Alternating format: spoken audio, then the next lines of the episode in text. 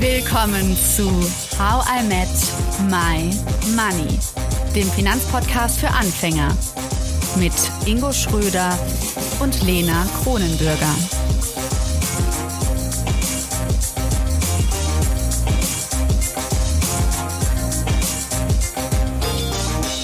Hallo Lena. Hallo Ingo. Heute ist eine ganz besondere Folge. Das haben wir noch nie gemacht. Wir reden über Politik, aber natürlich nicht, äh, weil wir jetzt einen neuen Politik, Politik äh, Podcast haben, sondern weil wir uns mal ansehen, wie die jüngsten Ereignisse mit Finanzen zusammenhängen. Ja, das klingt doch spannend. Äh, dann bin ich mal gespannt, welche Fragen du dazu hast. Einige, einige. Aber vorher haben wir erstmal was Tolles zu verkünden. Nämlich, wir kommen ab diesem Money Monday jede Woche raus. Bam! ja, nicht nur alle zwei Wochen, sondern wirklich jeden Montag. Und Darauf freue ich mich. Wir haben nämlich einiges zu besprechen, oder? Das, das reicht einfach nicht, wenn wir alle zwei Wochen rauskommen. Ja, es kommt dann irgendwie immer so lange vor und dann denkt man sich, hey, noch wieder zwei Wochen und auch da draußen hören wir immer, ja, wir warten schon gespannt auf euren Podcast und ähm, für euch alle da draußen, wir haben, glaube ich, schon 60, 70 Ideen für, für weitere Folgen. Von daher, wir haben so viel Inhalt und auch so tolles Feedback bekommen, sind mittlerweile, glaube ich, bei 8000 Abonnenten, Streaming weit auf den ganzen Plattformen und wir haben uns gedacht, wir wollen einfach noch besser, noch schneller, noch, umfang, noch umfangreicher den Weg mit euch gehen in die Finanzwelt. Und ja. daher mehr Podcasts. Und es ist auch weniger verwirrend. Ne? Da muss man sich nicht irgendwie im Kalender markieren, da kommen wir wieder raus, sondern es ist ganz klar, Money Monday heißt einfach How I Met My Money. So ist es. genau. Ja, aber Ingo, wir müssen jetzt mal über ganz ernste Sachen reden. Ich sag nur US-Wahl. Hast Yo. du vermutlich genauso verfolgt wie ich und wie jeder andere mit Zittern. Ähm, 2016, also vor vier Jahren, habe ich wirklich die Nacht durchgemacht und die Wahl verfolgt. Hast du das schon mal gemacht? Ja, ich habe es dieses Jahr nicht ganz die Nacht durchgemacht. Also beim letzten Mal bin ich, glaube ich, dann um drei, vier Uhr eingeschlafen, ähm, weil ich vergessen habe, wann es wichtig wird. Aber auch da war, das kann, also da kann ich mich noch gut dran erinnern, absehbar, dass ähm, Trump überall schon stärker war als eigentlich gedacht. Und äh, dieses Jahr habe ich es anders gemacht. Ich bin um 20 Uhr schlafen gegangen und um 4 Uhr aufgestanden. Und du kannst um muss, 8 Uhr einschlafen? Ja. Hm. Ich war da, also ich habe da vor die Nacht von Sonntag auf Montag Football geschaut und dann äh, hatte ich den Rhythmus quasi drin. Okay. Aber ich muss sagen, wo ich dann morgens aufgestanden bin, ich war auf Deutsch abgefuckt, als ich das wieder gesehen habe und als der Darf Typ sich da hingestellt sagen? hat. Darf man das bei Spotify, Deezer und Co. sagen? ah, wird wahrscheinlich jetzt, wir sind ja nicht in den USA, das ist ja das Gute, wir reden nur über die USA. da wird nichts zensiert. Ähm, ja, also, was ist passiert? Ganz klar, die wichtigsten US-Medien haben den Demokraten Joe Biden eben zum 46. Präsidenten erklärt. Donald Trump möchte das noch nicht so ganz akzeptieren. Er geht vor Gericht oder er möchte vor Gericht äh, weiterkämpfen und äh, ja, Wahlniederlage ist jetzt nicht so seine Stärke, diese anzunehmen. Ingo, ich habe ja schon am Anfang gesagt, wir reden nicht jetzt einfach über Politik, sondern ich möchte verstehen, wie Politik und Finanzen miteinander verknüpft sind. Mhm. Und da fange ich am liebsten mit meiner Frage mal ein bisschen in der Vergangenheit an, also bei Trump noch. Das waren ja die letzten vier Jahre und er hat, wie wir alle wissen, sehr viel getwittert. Also ja, da kam irgendwie häufig mal äh, was äh, Geschriebenes von ihm zu uns rübergeschwappt. Und was ich oft gehört habe und auch gelesen habe, war eben, dass seine Tweets die Märkte verändert hat. Mhm. Stimmt das? Ja, also durchaus. Normalerweise ist es ja so, dass man typischerweise eher ähm, nicht über Tweets kommuniziert, wenn man wichtige äh, politische Entscheidungen trifft. Allen voran, was die Märkte natürlich am meisten beeinflusst hat, waren seine Äußerungen zu Zöllen ja, zu Strafzöllen. Das hat also ähm, häufig äh, zu schnellen, heftigen Kursbewegungen geführt, weil wenn man natürlich sagt, okay, Beispiel Huawei, ja, also wenn man sagt, äh, wir verbieten ähm, die Zusammenarbeit mit Huawei, dann befürchtet die Börse zum Beispiel, dass China andersherum zurückschlägt und Apple vielleicht das Geschäft verbietet. Und ähm, das ist dann dementsprechend auch ähm, eine eine Einnahmequelle, die für Apple dann zum Beispiel wegfallen könnte und worunter dann natürlich auch der Kurs leiden kann, dieser Apple-Aktie. Und so kam es sehr häufig vor, dass die Börsen um vier, fünf Prozent sich nach unten, aber auch nach oben bewegt haben, was im Verhältnis relativ viel ist. Ja, also das heißt, wenn ich von den Märkten rede, ist es gleichzeitig immer die Börse? Ja, genau. Also in dem Fall meine ich tatsächlich die Börse. Also ähm, die, die, die führenden Märkte oder die führenden Börsen in Amerika, die man häufiger hört, das ist sowas wie S&P 500. Also das sind die größten 500 amerikanischen Unternehmen. Dow Jones hast du vielleicht schon mal gehört oder die Technologiebörse Nasdaq, wo dann vor allem aber auch so Titel wie Apple, ähm, Facebook, Amazon und so weiter gelistet sind. Okay. Ja, ehrlich gesagt sagt mir das nichts. Vor allem das Letztere. Wie heißt das? Nasdaq. Okay, ich merke es mir. ja, hast du ein Beispiel dafür, ähm, wann ein Tweet von Trump mal irgendwie die Märkte nach oben korrigiert hat? Ja, also genau andersherum, wo er, wo er halt gesagt hat, hey, wir haben uns auf den Phase 1 Deal geeinigt mit China, was äh, im, im Endeffekt, wenn man sich das mal genauer anschaut, viel heiße Luft war. Aber Trump ist natürlich so dargestellt hat, als wäre es der Deal und er wäre der Dealmaker. Ähm, und das hat dann tatsächlich dazu geführt, dass so ein äh, Tweet von Donald Trump die Märkte quasi über Nacht um drei bis vier Prozent nach oben gehoben hat, weil diese Befürchtung, dass die Spannungen schlimmer werden und auch weiter ausarten, halt erstmal im Zaum gehalten wurden. Wie nachhaltig sind denn diese ähm, ja, nach oben und nach unten steigenden oder fallenden Märkte? Äh, das hängt, das hing von der Stimmung von Donald Trump ab. da, äh, man hat natürlich häufig äh, Meinungsschwankungen bei ihm erlebt und ähm, ja, so hat man teilweise quasi durch durch den Buschfunk immer aus dem Weißen Haus Nachrichten gehört, die dann von Donald Trump doch ganz anders nachher verkündet wurden. Ähm, daher hat sich das tatsächlich sehr schnell geändert. Ähm, aber langfristig gesehen haben solche Tweets, wenn man jetzt mal über Jahre so eine Geldanlage oder auch das Börsengeschehen betrachten würde, natürlich jetzt keine großen Auswirkungen. Also wenn du jetzt anfängst, Geld anzulegen, ja, dann ist das so ein so Lärm, so ein Störfeuer kurzfristig gesehen, aber langfristig kann man dann doch relativ entspannt bleiben. Und war das jetzt was Neues ähm, mit Trumps Auswirkungen auf die Märkte oder passiert das auch durch äh, andere Politiker? Tweeten noch andere Politiker und machen damit äh, unser Leben etwas, wie nennst du es, mit, mit Störungen behaftet? Ja, also ähm, dass das jetzt über Tweets und so in Echtzeit passiert und man quasi nicht vorbereitet wird, das sorgt im Endeffekt ja dafür, dass keiner damit gerechnet hat und damit die Reaktion sehr heftig ausfällt. Und wenn ich quasi ne, durch gewisse Leaks, also durch gewisse Quellen, die mal so ein bisschen durchdringen, schon so ein bisschen was höre. Jetzt kommt ein neues Gesetz raus. Nehmen wir mal in Amerika zum Beispiel an, dass die äh, Krankenversicherung pauschal für alle kommt. Und dann, wenn das schon mal so ein bisschen durchfließt, dann kann es natürlich jetzt zum Beispiel unter Joe Biden sein, ähm, wenn sowas durchkommen sollte, ähm, dass zum Beispiel äh, Pharmaunternehmen, aber auch Krankenversicherer davon profitieren. Ähm, andersherum, wenn dann Trump einfach sagt, nein, ich lege dagegen jetzt mein Veto ein, das kommt nicht. Äh, jedenfalls solange er noch bis zum, ich glaube, 21. Jahr noch im Amt ist oder bis zum 20. Ähm, dann sorgt das eher für heftigere ähm, Abverkäufe. Aber ansonsten können natürlich auch andere politische Entscheidungen grundsätzlich dafür sorgen, dass Kurse sich nach oben oder nach unten bewegen. Ähm, ein gutes Beispiel in Deutschland vor, vor Jahren war mal die Unterstützung der Solarindustrie. Ja, also mhm. dass Photovoltaik gefördert wurde. Und ein ganz bekanntes Beispiel war da eine Firma, die hieß Solar World. Ja. Und ähm, diese Aktie war vor der Bekanntgabe, dass es diese Förderung gibt, bei 1 Euro. Und sie ist dann, glaube ich, bis auf über 10.000 Euro innerhalb von zwei Jahren gestiegen. Okay. Ähm, und äh, so können natürlich auch politische Entscheidungen große Auswirkungen auf Börsen und dementsprechend natürlich auch einzelne Firmen haben. Mhm.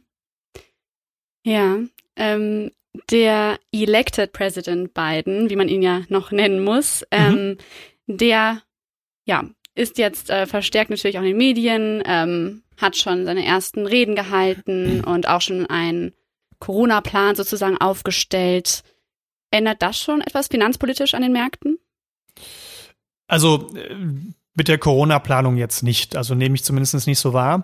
Was sich an den Finanzmärkten ändert, ist aber zum Beispiel ähm, die Wahrnehmung von nachhaltigen Unternehmen. weil Biden ja angekündigt hat, äh, also sein erster Akt wird ja sein, wieder ins Pariser Klimaabkommen einzutreten. Äh, jedenfalls hat er das gesagt. Und ähm, er hat gesagt, Amerika soll bis 2050 klimaneutral werden.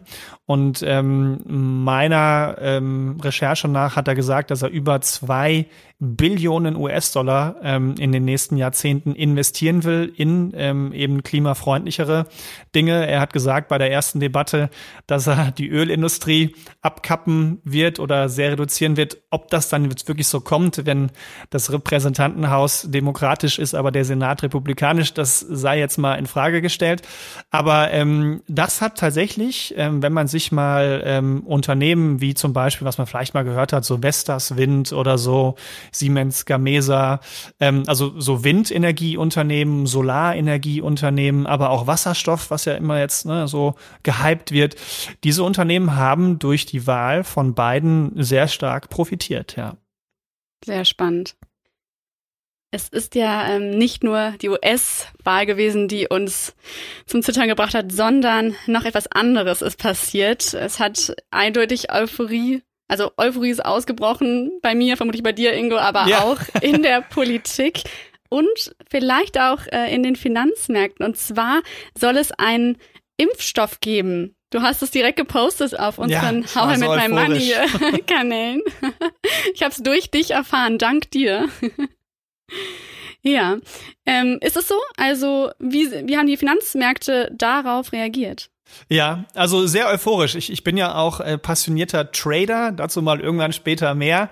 Ähm, aber äh, da, dadurch war ich quasi live dabei und ich war so, an meinem, an meinem PC und denk so, wow, also von einer auf der anderen Sekunde springt der DAX um ein Prozent hoch. Das ist viel. Ja, also mhm. das ist sehr viel. Das ist, äh, der DAX ist der, der, der deutsche Aktienindex mhm. Ja, mit den dreisten, äh, mit den größten 30 deutschen Werten. Und ähm, er sprang sofort hoch und ich denke, okay, da muss irgendwas passiert sein. Man weiß dann noch gar nicht wann. Und dann habe ich ein Abo bei der deutschen Presseagentur mit einem Ticker und ähm, dann kam es äh, über die Echt? Ticker. DPA quasi. kommt sofort zu dir rein. Ja, unglaublich, ja, ja, Ingo. Ja. DPA kommt Ich will jetzt rein. wissen, was du als Trader machst. Das, äh, das wird auf jeden Fall eine Sonderfolge. ja, da habe ich ja schon mal bei den Kollegen vom Investment Babos ein bisschen was zu gesagt. Ähm, aber das können wir gerne auch noch mal bei uns machen. Aber auf jeden Fall ähm, habe ich dann auch gesehen, okay, Airbus steigt, TUI steigt. Also so Unternehmen, die doch sehr gebeutelt waren von den Auswirkungen von Corona oder was man vielleicht hier auch in Deutschland kennt, Eventim, ja, wo ich Tickets äh, mir hole für, ja. für Konzerte und Co. Und ähm, diese Unternehmen sprangen sofort an und dann war für mich irgendwann klar, okay, irgendwas muss jetzt da gesagt werden. Dann kurz davor hatte ich schon gesehen, dass ja auch Herr Spahn angekündigt hatte, dass es eine Pressekonferenz zur Impfstoffverteilung gibt. Und ich denke, okay, welcher Impfstoff? Also ja, und dann kam das auf einmal alles, ich glaube so kurz vor 13 Uhr, ähm, dass das also kundgetan wurde, dass eben BioNTech, eine deutsche Firma aus Mainz, die, ne? aus. Mainz, die mit ihrem US-Partner Pfizer ähm, einen Corona-Impfstoff entwickelt haben, der wohl zu 90 Prozent anschlagen soll. Und ähm, zum Beispiel der US-Top-Virologe, der ja auch die Regierung in den USA unterstützt. Fauci hat ja gesagt, dass äh, 65 Prozent, also wenn, wenn 65 Prozent der Personen darauf anspringen, dann wäre das schon gut. Und andere Experten, Virologen haben gesagt, 75 Prozent wäre eine gute Zahl. Und dass dann natürlich 90 Prozent ähm, der Leute darauf angesprungen sind und, und sich eben nicht dann mehr äh, eben äh, dann gar nicht mehr infiziert waren, das in Kombination mit überhaupt einem Impfstoff ähm, hat dann die Unternehmen beflügelt, die vorher so stark gebeutelt waren und andersherum, auch ganz spannend, ähm, die nach unten geprügelt, die vorher die großen Profiteure waren. Also zum Beispiel Zalando, ja. Ähm, Hello Fresh vielleicht? Hello Fresh. Witzig. Ne, sowas ja. wie äh, Lieferando natürlich. Also nicht witzig für die Unternehmen, es tut mir wirklich leid. Das ja, ist nicht sie so, haben aber es ist vorher interessant, wie schnell die Auswirkungen da spürbar sind oder sichtbar sind, weil, Ingo, wenn ich das jetzt richtig verstehe, wir reden ja wirklich von ja, von Sachen, die in der Zukunft passieren. Also wenn der Impfstoff wirklich 90 Prozent wirksam sein sollte, mhm.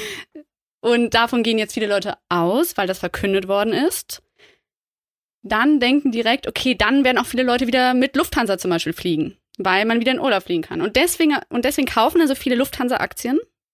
Genau, also man ähm, könnte jetzt ja sagen, ja gut, ähm, ne, in Deutschland, wir haben jetzt noch einen Lockdown, also was habe ich davon, wenn jetzt Eventim oder die deutsche Lufthansa wenn ich die kaufe, weil die können ja noch gar nichts machen aktuell. Aber man muss verstehen, dass die Börse die Zukunft einpreist, also die nächsten drei bis sechs Monate. Und jetzt kannst du dir mal, dir mal die Welt ausmalen, wenn wir es wirklich schaffen, zum Beispiel ein Viertel der Bevölkerung zu impfen. Das waren ja so ähm, erste, erste Vermutungen, die man so getroffen hat, dass man bis Sommer das vielleicht hinbekommen kann. Ähm, wie dann die Welt aussieht. Ja, dann, dann kann ich wieder reisen, man trägt vielleicht noch Masken, ähm, man fliegt wieder mehr, man kann wieder zu Konzerten gehen, unter Umständen, man, man muss abwarten, wie das wirklich wird.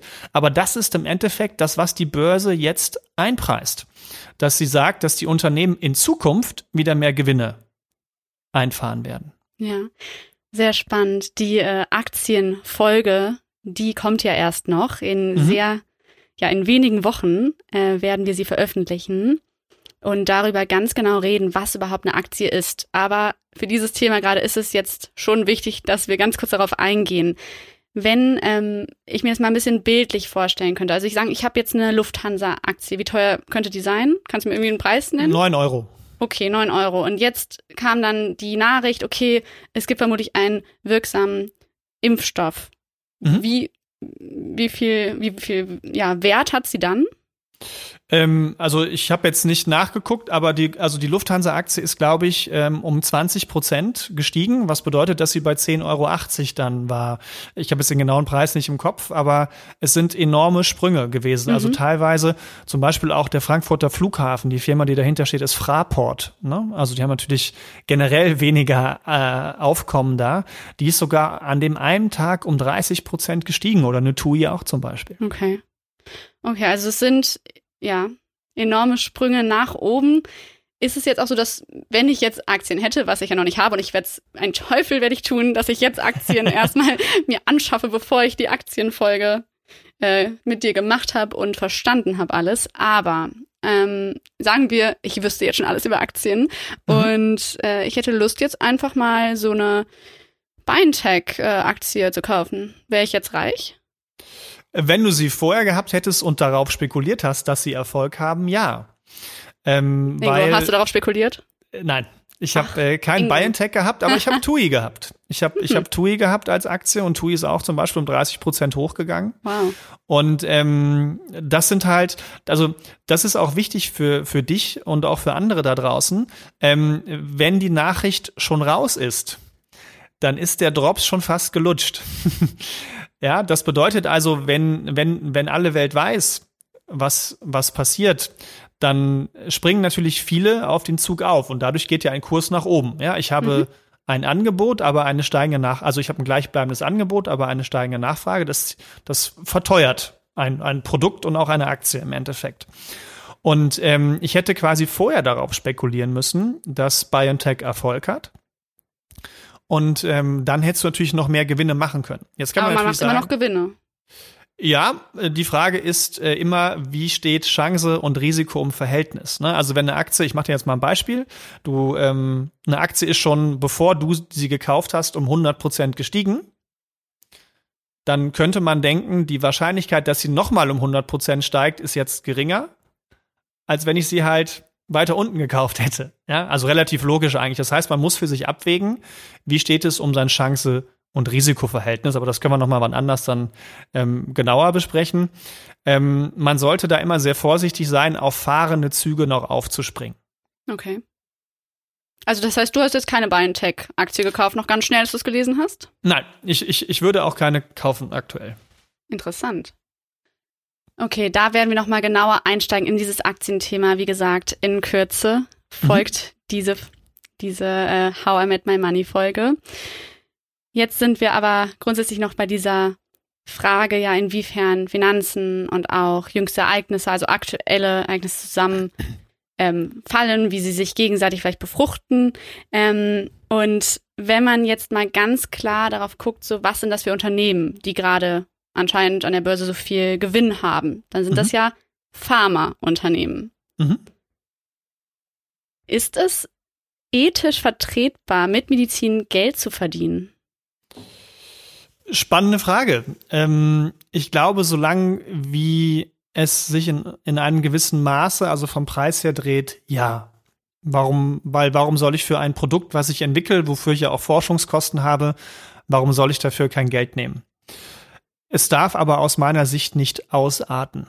Ähm, es gibt in Amerika ja zig Beispiele, wo ähm, wichtige Medikamente, überlebenswichtige Medikamente vor, vor ähm, zehn Jahren, ich sage jetzt einfach mal 50 Dollar pro Packung gekostet haben und mittlerweile 5000 Dollar pro Packung kosten, dass das ja sogar so krass war, dass Hillary Clinton das ja sogar zu, zum Wahlkampfthema damals mit aufgenommen hat.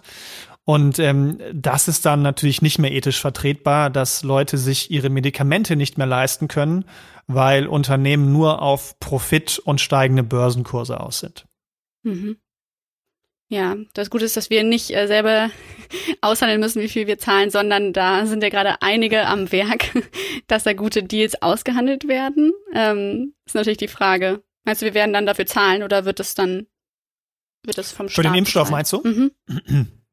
Also ja, ähm, also es wurde ja jetzt so kundgetan, dass es so ungefähr 16,50 Euro pro, pro, pro Flasche sein sollen. Ähm, ich würde mal fast davon ausgehen, dass die Krankenversicherung das hier übernimmt, äh, in Deutschland zumindestens. Und ähm, von daher ist es ja vertretbar auch für das gesamte Gesundheitssystem, weil man muss natürlich auch sehen, ähm, auch wenn jetzt die Krankenkasse das zahlt, zahlen wir die Krankenkassen ja mit unseren Steuern und Krankenversicherungsbeiträgen. Das heißt, wenn dieser Impfstoff jetzt ich sage jetzt mal 100 Euro oder 1000 Euro pro Ampulle kosten würde, dann sind es natürlich Kosten, die im Endeffekt wieder auf uns Steuerzahler und Krankenversicherungsbeitragsleister äh, umgelegt werden. Und dementsprechend äh, finde ich es in dem Maße, und ich glaube, das wurde ja auch damals schon, was ich mal so in der politischen Diskussion mitbekommen habe, gesagt, dass natürlich bei so einem Medikament mit äh, ja größtmöglicher Aufmerksamkeit, die jetzt da nicht hingehen können und sagen, wir nehmen da jetzt einen astronomischen Preis für. Das wird in anderen Bereichen gemacht, mit, mit Nischenkrankheiten in Anführungszeichen. Ähm, aber da halte ich jetzt persönlich 16,50 Euro für eine Impfdose, für, ein, für eine Packung Impfstoff oder, oder ein Fläschchen, keine Ahnung, wie man das misst, äh, doch mhm. durchaus für ethisch vertretbar. Mhm. Wenn wir jetzt nochmal den Bogen zum, äh, zu der US-Wahl spannen und äh, angucken, was mhm. Trump gerade gemacht. Der trampelt ja ganz schön rum, weil er sagt, okay, diese Verkündung, das ist kein Zufall. Das wurde ganz genau gewählt, dass es jetzt erst rauskommt, dass es einen Impfstoff gibt. Jetzt die Frage von mir. Inwiefern müssen sich Pharmakonzerne und eben auch Studienleiter sicher sein, beziehungsweise wann dürfen sie es verkünden, dass sie einen Impfstoff haben? Weil dieser, das Datum oder der Zeitpunkt ist ja, wie wir gesehen haben, für die Finanzmärkte entscheidend. Mhm. Ja, also ich persönlich würde sagen, dass wenn Sie mit hoher Wahrscheinlichkeit äh, davon ausgehen, und da finde ich dann 90 Prozent ähm, schon sinnvoll, dass ähm, so ein Impfstoff dann tatsächlich später auch zugelassen wird.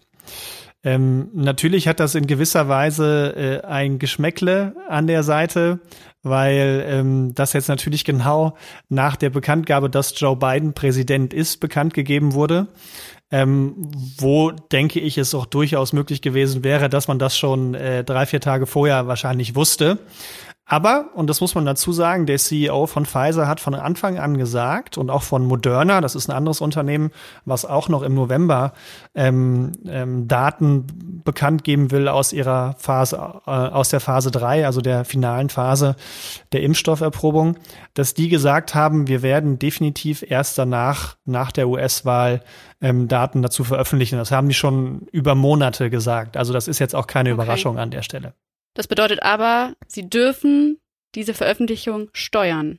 Ja, das äh, dürfen sie durchaus und das hätte, ähm, deswegen sage ich Geschmäckle, ähm, wie der Schwabe sagt, das hätte natürlich, wenn er das zwei Wochen vorher gemacht hätte, also eine Woche vor der Wahl, ähm, durchaus vielleicht das Ruder noch in Richtung äh, Trump ähm, richten können.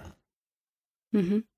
Das heißt, man kann sich gerade gar nicht sicher sein, inwiefern andere Forscherteams auf der ganzen Welt, wie weit sie fortgeschritten sind mit ihrer äh, Impfstofferprobung und vielleicht haben sie sich einfach noch nicht gemeldet.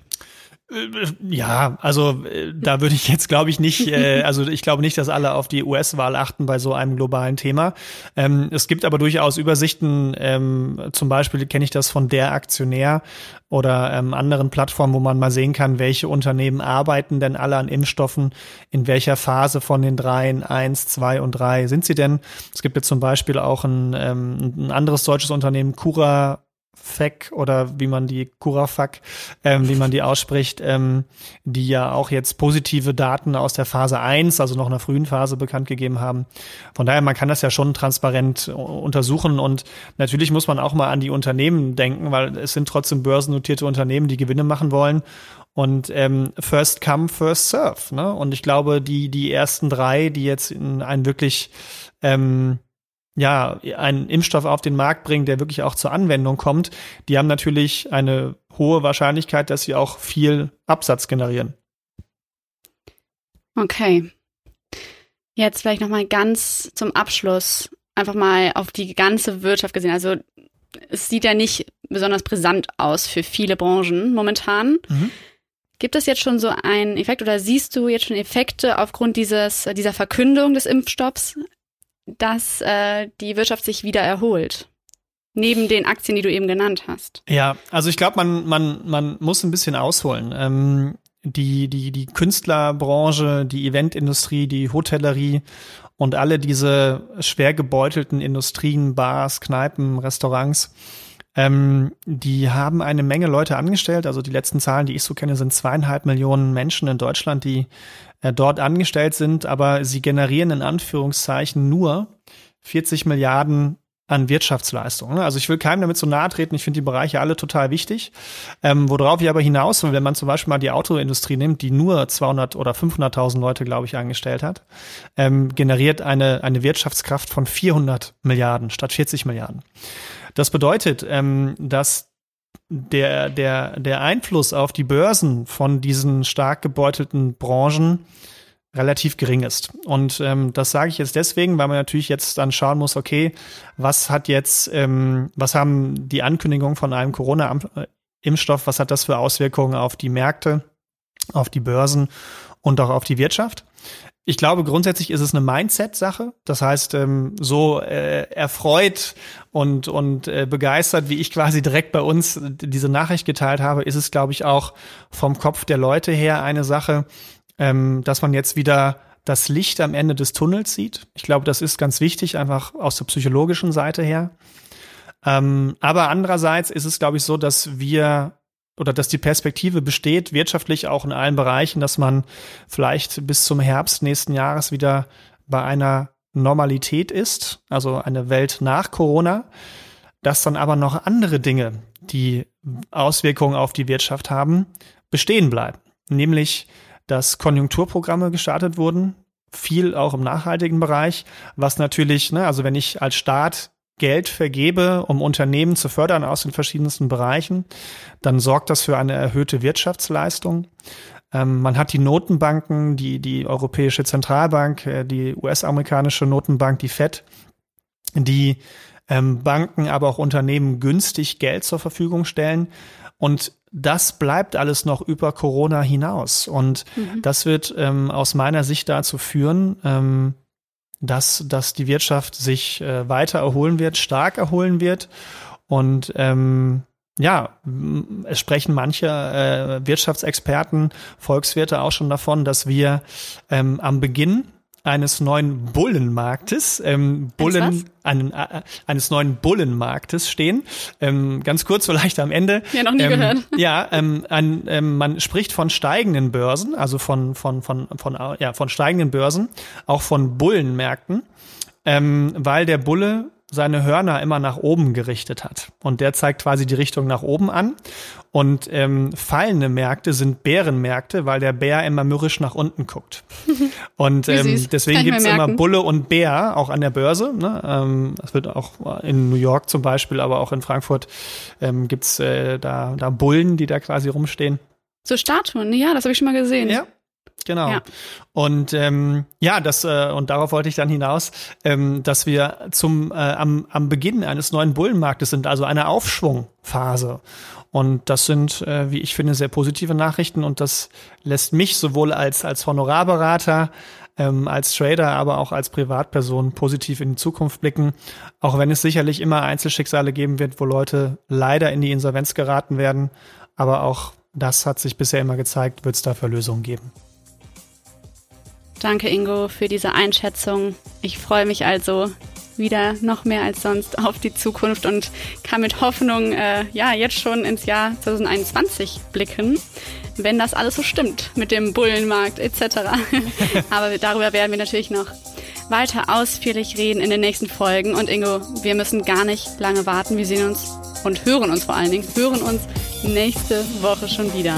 Sehr gut. Und zwar am Money Monday. Ab jetzt immer montags. Also folgt uns gerne auf Instagram, Facebook und Twitter. Und schreibt uns auch sehr, sehr gerne eine Bewertung. Bis nächste Woche Montag am Money Monday. Und tschüss Ingo. Tschüss, Tschüss ihr alle.